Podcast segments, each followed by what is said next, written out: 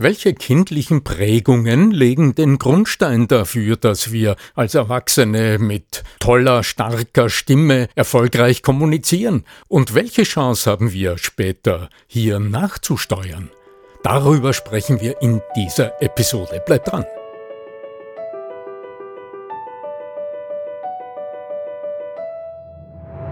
Der Ton macht die Musik. Der Podcast über die Macht der Stimme im Business mit Arno Fischbacher und Andreas Giermeier. Für alle Stimmbesitzer, die gerne Stimmbenutzer werden wollen.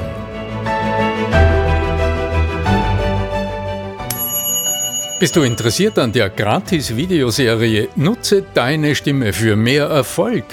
Dann gehst du einfach auf voicesales.com und ich schalte dir im Handumdrehen die drei Videos frei, okay? www.voicesales in einem Wort.com. Dann bis gleich im ersten Video. Wenn du auf der Straße irgendjemanden ansprichst und sagst, sag mal oder sagen Sie doch mal, wie wichtig empfinden Sie denn die Stimme im Alltag oder ganz speziell in Ihrem Beruf für Ihren Erfolg? Was werden die Menschen sagen? Die werden sagen, ja, selbstverständlich, die Stimme ist unglaublich wichtig. Heute aber werden wir uns die Frage stellen, was genau, also wo genau, wann genau, wann ganz speziell hat unsere Stimme mit Erfolg etwas zu tun. Und dazu haben wir illustre Gäste heute in unserem Podcast.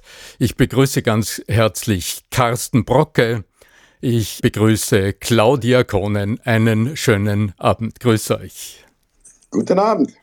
Guten Abend.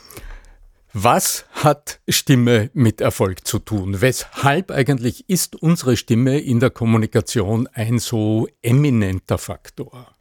Jetzt spiele ich den Ball einfach mal an euch beide. Lieber Carsten, vielleicht magst du aus deiner Sicht beginnen. Was ist denn für dich der wichtigste Aspekt der dazu führt, dass die Stimme wirklich ein unverzichtbarer Faktor in der Kommunikation ist? Naja, äh, das hat was mit unserer Sozialisierung zu tun. Tatsächlich, ich weiß nicht, ob ihr davon schon mal gehört habt, es gibt ja drei Trimester bei uns in, in unserer Menschwerdung. Trimester sind immer drei Monate und das ist vorgeburtlich. Und tatsächlich, unser Gehirn fängt vorgeburtlich an, tatsächlich auch schon zu hören, weil unser Gehirn bildet sich ja vorgeburtlich aus. Also hört unser Gehirn im Bauch der Mutter schon die Stimme der Mutter. Und in dieser untersten limbischen Ebene, wo so die ganzen Temperamente und ähnliches ja schon gebildet werden, hören wir ja schon zu. Wir verstehen nicht, wir können uns auch nicht daran erinnern, ähm, weil wir noch gar keinen Zugang äh, haben zum Gedächtnis. Aber die Stimme wird schon verortet. Und wenn wir dann auf die Welt kommen, dann fangen wir an, unbewusste Erfahrungen zu machen, äh, unbewusste Bewertungen und so weiter. Und tatsächlich spüren wir durch die Stimme, durch verbale, übrigens nonverbale auch, aber vor allen Dingen durch die Stimme, Fürsorge, Feinfühligkeit, vielleicht Zuwendung, Zuneigung, liebevolles Lächeln, Lachen, auch laut. Und das alles prägt uns für den Rest unseres Lebens. Also die Stimme, ihr wisst es vielleicht auch schon, das Gehör verarbeitet ja die Information fürs Gehirn wesentlich schneller als ein Bild, weil der Zugang direkter ist über das Broca-Areal, so heißt das. Und das ist sehr nah am limbischen System. Es gehört zum Teil sogar dazu. Also zu den Emotionssystemen brauchen wir also die Stimme und die Stimme beeinflusst uns für den Rest unseres Lebens extremst Deshalb ist die Stimme von größter Bedeutung für uns als Menschen, als soziale Wesen und später dazu mehr. Also es ist tatsächlich einer der Grundbedingungen, um Menschen verorten zu können, um mit ihnen zurechtzukommen und Verbundenheit zu erlernen. Das macht alles die Stimme. Weil du, äh, Carsten, vorhin gesagt hast, dass wir ja schon vor der Geburt Stimmen wahrgenommen haben. Ich habe gerade vor kurzem eine neue Studie gelesen, wo ganz klar äh, herausgekommen ist, dass Neugeborene ganz klar unterscheiden zwischen fremden Stimmen, die noch nie in ihrer Umgebung waren, also von außen durch das Fruchtwasser an ihr Gehör gekommen sind und den vertrauten Stimmen, also Neugeborene, man sagt, die sind gerade auf die Welt gekommen, so ein kleines Menschlein kommt gerade auf die Welt, hat noch überhaupt nichts, denkt man, mitgekriegt und hat im Grunde schon ganz wesentliche Erfahrungen, Prägungen erfahren.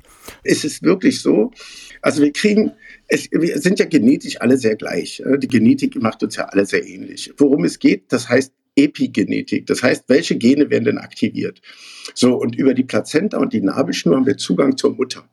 So, und tatsächlich ist der, dieser Zugang der Sprache, das, was sie ist, was sie tut, hat alles Auswirkungen auf uns. Selbst wie wir in diesem Bauchraum liegen, hat Auswirkungen. Ihr könnt es wunderbar an einem schönen Bild mal festmachen. Wir lernen ja schon vorgeburtlich den Daumen in den Mund zu stecken. Also wir können den Abstand schon einschätzen und so weiter. Und das, das ist das, was man sieht.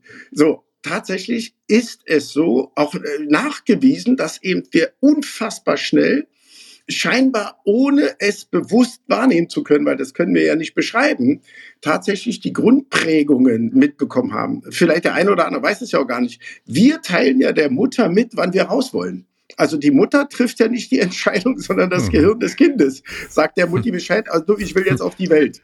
So, will, das, will endlich raus. Ich will endlich raus hier. Ist langweilig. Das, Genau, ist langweilig. Das sagt das Kind dem Gehirn der Mutter. Und dann werden bei der Mutter die, die Geburt eingeleitet. Es ist unfassbar. So, und deshalb ist eben die Stimme von größter Bedeutung, vor allen Dingen in dem ersten Lebensjahr extrem, mhm. weil dort lernen wir Fürsorge. Mhm. Und wenn wir dort eben wenig Stimme hören, wenig gesprochen wird, wenig Sprache abgespeichert werden kann, weil wir haben ja viermal so viel Gehirnzellen, wenn wir auf die Welt kommen, als, als jetzt. Das heißt, das Gehirn entscheidet, welche Zellen brauchen wir nicht und welche werden verstärkt. Und wenn dann gesungen, gesprochen wird und, und, und, lernen wir phonetisch die ganze Sprache im ersten Lebensjahr. Deswegen haben wir keine Schwierigkeiten bei Grammatik in dem Land, wo wir aufwachsen. So, also die Stimme ist von elementarster Bedeutung für uns als Menschwerdung. Ich liebe es, dir zuzuhören, Carsten.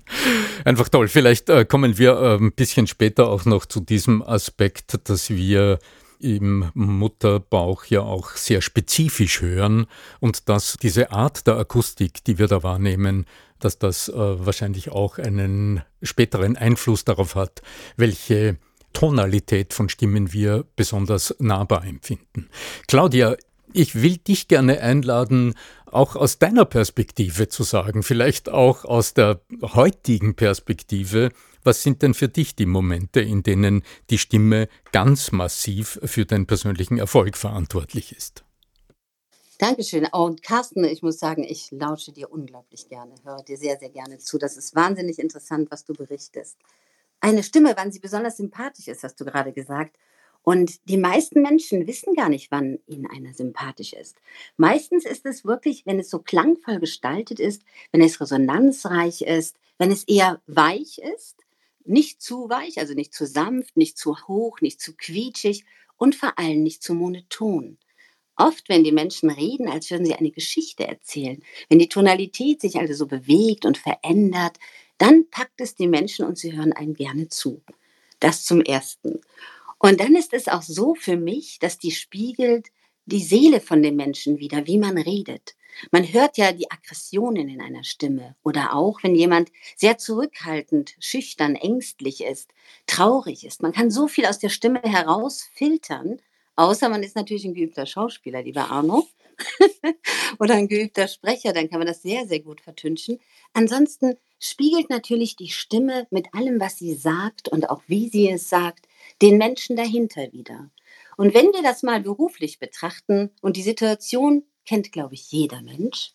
Wir gehen voller Überzeugung in ein Geschäft und wissen, wir wollen etwas kaufen. Vielleicht ein Auto, vielleicht eine schicke Bluse, irgendetwas. Wir wollen etwas kaufen, worauf wir uns richtig freuen. Und der erste Eindruck von dem Verkäufer, von der Verkäuferin, die Tonalität und die Art und Weise, wie sie etwas sagt, kann uns den Tag schon verderben. Das Produkt schon so verderben, dass wir es in diesem Moment, in diesem Geschäft nicht kaufen wollen obwohl der Hersteller dahinter oder der Unternehmer noch nicht mal weiß, was da gerade passiert. Wenn wir das bedenken, wissen wir, wie wichtig die Stimme ist. Und die Situation kennt mit Sicherheit jeder. Wenn man in ein Autohaus kommt und der Verkäufer hat so gar keine Lust, weil der bekommt seinen Stundenlohn plus Provision, aber ist so desinteressiert Und man hat die ganze Energie und freut sich auf das Fahrzeug, will es am liebsten Probe fahren und hat das Geld schon sicher. Und dann geht diese ganze Energie durch die negative Tonalität, je nachdem wie stark die ist von dem Menschen, nach unten. Also es Übrigens habe ich, äh, äh, Claudia, habe ich da einen Klassiker, ja. in, in, äh, weil du Autohaus hast. Das muss ich jetzt erzählen. Und zwar in der Podbielski-Straße in Hannover war ich im Mystery Shopping bei Daimler-Benz. Und da kam so ein kleiner Wistager Träger auf mich zu und so völlig gelangweilt. Ja, was kann ich für Sie tun? So, und dann habe ich gesagt, ich hätte gerne Bockwurst und ein Brötchen bitte. So, und da, da guckte der mich mit großen Augen an und sagte, bei Daimler-Benz, entschuldigen Sie mal bitte. Ich sage, holen Sie mir einfach mal einen Verkäufer, weil Sie sind ja keiner werde ich mein Leben nicht vergessen. Also nicht nur, dass der keine Lust hatte, der hat dann auch noch inhaltlich alles falsch gemacht und mir den Kauf, obwohl es ja Mystery Shopping war, tatsächlich versaut. Also wenn ich jetzt zusammenfasse, also ich mache mal einen äh, gefährlichen Versuch, wenn ich zusammenfasse, was ich bisher von euch beiden gehört habe, dann kommt mir der Satz in den Sinn, die Stimme gestaltet Beziehung. Und wenn der Ausdruck des Beziehungswunsches von dem Menschen, der uns gegenüber ist, ja, je nachdem, wie der gestaltet ist, so geht's uns dann im Gespräch. Also wenn jetzt dieser Autoverkäufer dich nur als Objekt, also als Verursacher von Störung wahrnimmt, und das in seinem Auftreten, natürlich auch in seiner Mimik und in seiner ganzen Körpersprache liegt, aber schlussendlich die Stimme auch signalisiert, dass er null Lust oder innere Bereitschaft hat, dich als Mensch wahrzunehmen, dich überhaupt als Individuum, als Mensch mit Haut, Haar, mit, ähm, mit Gefühlen, mit Bedürfnissen wahrzunehmen, dann ist es offensichtlich so, als würde uns jemand direkt wegstoßen. So empfinde ich es manchmal. Noch mehr als das, lieber Arno. Wir beide wissen doch, oder alle drei wissen doch, wir könnten mit demselben Inhalt, mit demselben, was wir sagen wollen, die Leute hier rausreden, wenn wir die ganze Zeit so langweilig oder die ganze Zeit so schnell und so hoch reden würden und total unsympathisch und im Endeffekt interessiert mich überhaupt nicht, ob du auch irgendwas sagen willst. Die Leute würden gehen und das mache ich jetzt besser nicht, weil sonst passiert das nämlich auch, wenn ich jetzt so langsam rede. Und Arno, ich finde das jetzt schon wichtig, was du so sagst. Entschuldigt. Ja, oder auch dieses Dozierende, dass es so ist, wie es ist. Ich habe eine Wahrheit, ich drücke die Wahrheit aus, mir ist ganz egal, wie die anderen reinschauen. Oder alles ist wichtig, alles ist wichtig, alles ist gleich wichtig, nicht wahr, Carsten? Wir als Entscheider, wir sagen, alles ist wichtig und das ist so wichtig, dass wir jedes Wort so betonen, dass man es nicht im Kopf ertragen kann. Ja, und ich hatte sofort bei dem davor äh, eine Klangschale im Bild. eine sehr hochgestimmte Klangschale, ganz genau. Was mich als Coach äh, spezifisch, also immer wieder ganz speziell interessiert, das sind diese kleinen, oft ganz kurzen, entscheidenden Momente, in denen die Stimme in der Kommunikation, in unserem Alltag so ganz besonders deutlich die Weiche zwischen hier geht's lang und hier geht's nicht lang stellt.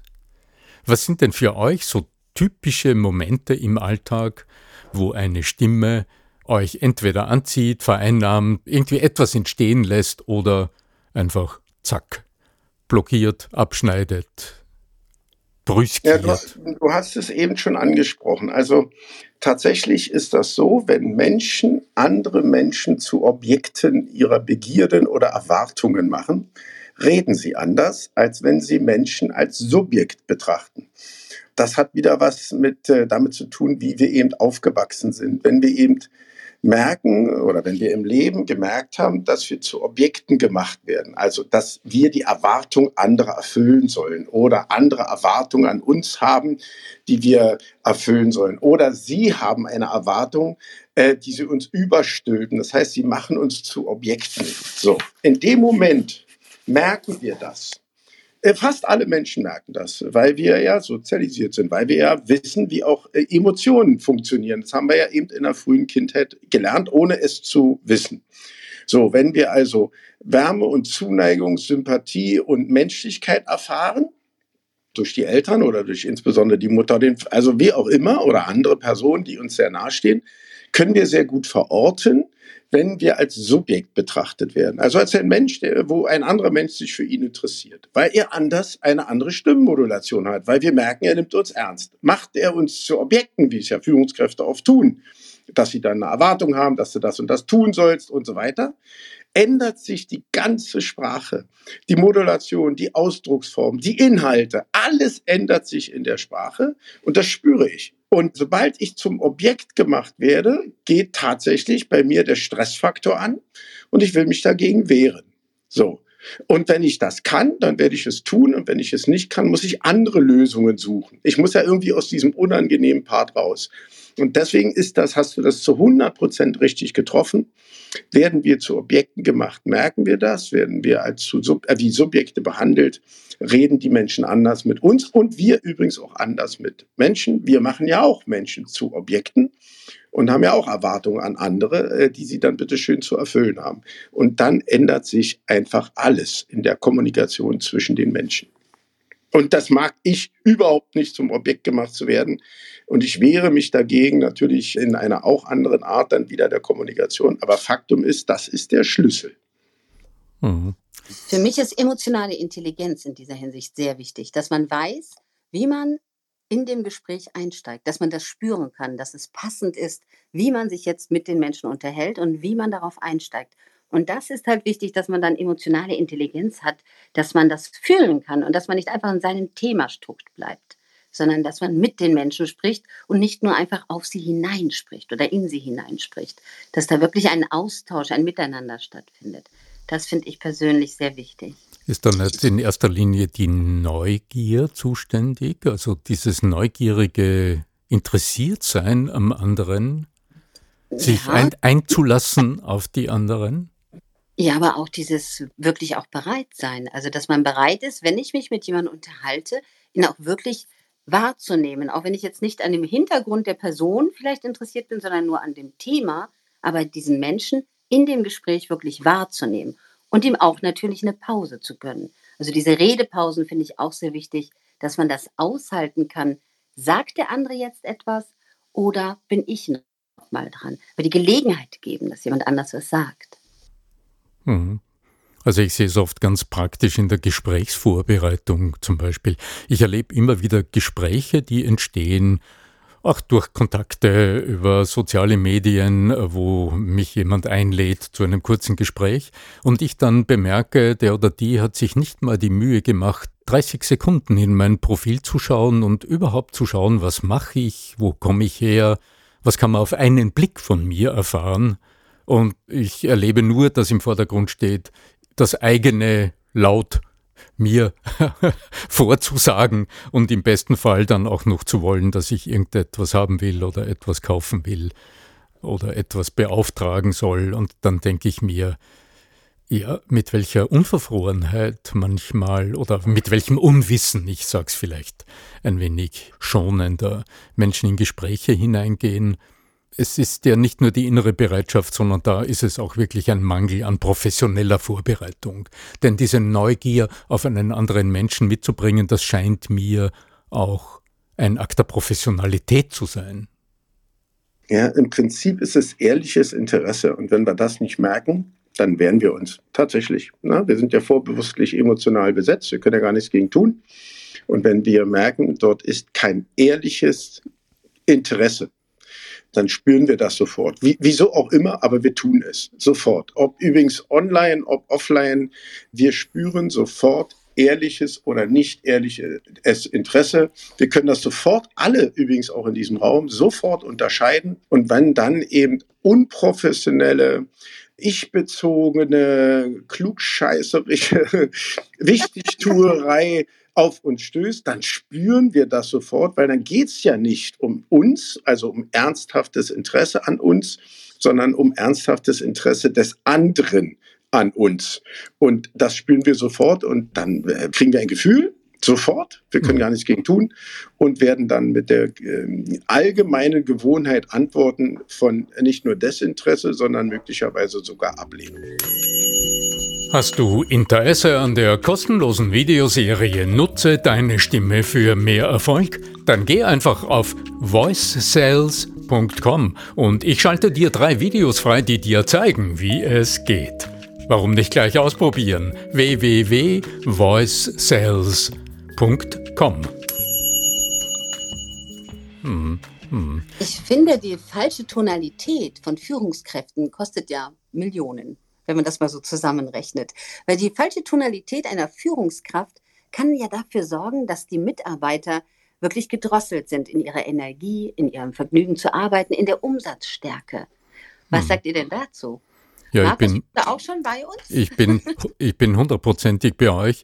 Ich möchte euch gerne einladen, jetzt zum Abschluss unserer Aufnahme vielleicht noch einen sachdienlichen, praktischen Hinweis unseren Zuhörerinnen und Zuhörern zu geben. Wenn wir heute in den Raum gestellt haben, also wenn wir postulieren, die Stimme hat ganz massiv etwas mit Erfolg zu tun und jetzt ja eine ganze Reihe von durchaus delikaten Hintergründen besprochen haben. Was ist denn so ein praktischer Hinweis für den Alltag, wo ihr beide sagt, das bitte auf alle Fälle tun, damit die Stimme diese wesentliche Funktion in der Kommunikation überhaupt erfüllen kann, dieses Verbindende, das dann den Kontakt herstellt? Für mich ist es ganz klar, der einfachste Weg ist, denk darüber nach, welche Emotionen löst du in dem anderen aus, wenn du das so sagst, wie du es gerade sagen möchtest? Weil dann überdenkt man das manches Mal noch. Es ist ja, wenn ich was Negatives sage oder dich ansteuern will, je nachdem, wie meine Tonalität ist, ist mir ja klar, dass du dich dann nicht wohlfühlst oder gedeckelt fühlst und nicht gerade motiviert fühlst. Und wenn ich darüber vorher nachdenke, bevor ich den Mund aufmache, welche Emotion möchte ich wirklich in meinem Gegenüber wecken? Was ist meine Versuchung? Möchte ich den Menschen motivieren, frustrieren, traurig machen, stark machen oder nur informieren? Welche Art und Weise möchte ich da mitgeben und wie möchte ich, dass der Mensch sich fühlt? Für mich ist es immer wichtig, dass der Mensch sich entweder genauso gut oder besser fühlt, wenn er mit mir gesprochen hat. Mhm, wunderbar. Carsten. Ja, für mich bedeutet das, dass es Axiome gibt, also äh, Zustände, die man nicht beweisen muss, weil sie einfach so in, sind. Und in der Kommunikation heißt das für mich, du kannst komplementär diskutieren, also von oben herab oder von unten nach oben, oder du kannst symmetrisch kommunizieren, also miteinander auf gleicher Wellenlänge. Und welche von beiden funktioniert, wissen wir. Mhm. Auf Augenhöhe kommunizieren. Ich danke euch beide ganz, ganz herzlich für dieses wunderbare Gespräch.